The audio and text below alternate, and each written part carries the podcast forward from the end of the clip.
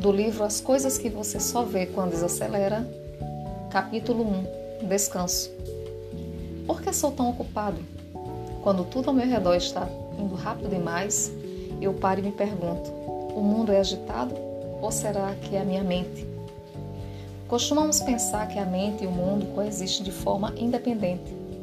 Se alguém nos perguntar onde está nossa mente, a maioria de nós vai apontar para a cabeça ou para o coração mas não para uma árvore ou céu. Percebemos um limite óbvio entre o que se passa na mente e o que acontece no mundo. Em comparação com o vasto mundo lá fora, a mente aninhada dentro do corpo pode se sentir pequena, vulnerável e às vezes impotente. No entanto, de acordo com os ensinamentos de Buda, o limite entre a mente e o mundo, na verdade, é frágil, permeável e, no fim das contas, ilusório. O mundo não é objetivamente alegre nem triste para produzir um sentimento correspondente em nós. Pelo contrário, os sentimentos se originam da projeção da experiência objetiva da nossa mente do mundo. O mundo não é inerentemente alegre nem triste. Ele apenas é. Talvez possamos entender melhor essa ideia a partir de uma conversa que tive com uma querida amiga que é uma monja budista, responsável e meticulosa.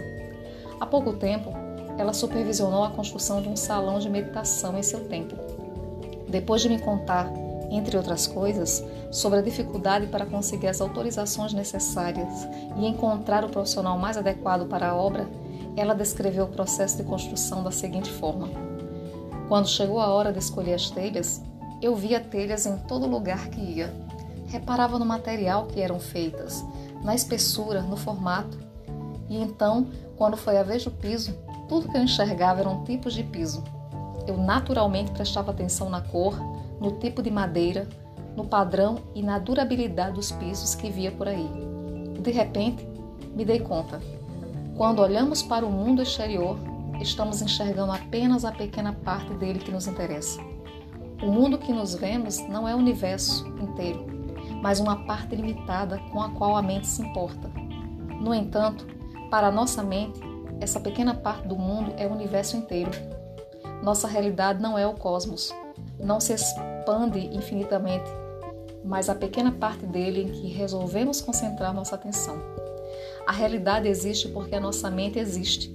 Sem a mente não haveria universo. Quanto mais eu refletia sobre o assunto, mais essas palavras faziam sentido. O mundo existe porque temos consciência dele. Podemos viver uma realidade da qual não estejamos conscientes. O mundo depende da nossa mente para existir, assim como nossa mente precisa do mundo para ter consciência dele. Em outras palavras, pode-se dizer que a consciência da mente confere existência ao mundo. Aquilo em que a mente presta atenção se torna o nosso mundo. Visto dessa forma, a mente não parece tão irrelevante em relação ao mundo lá fora, não é?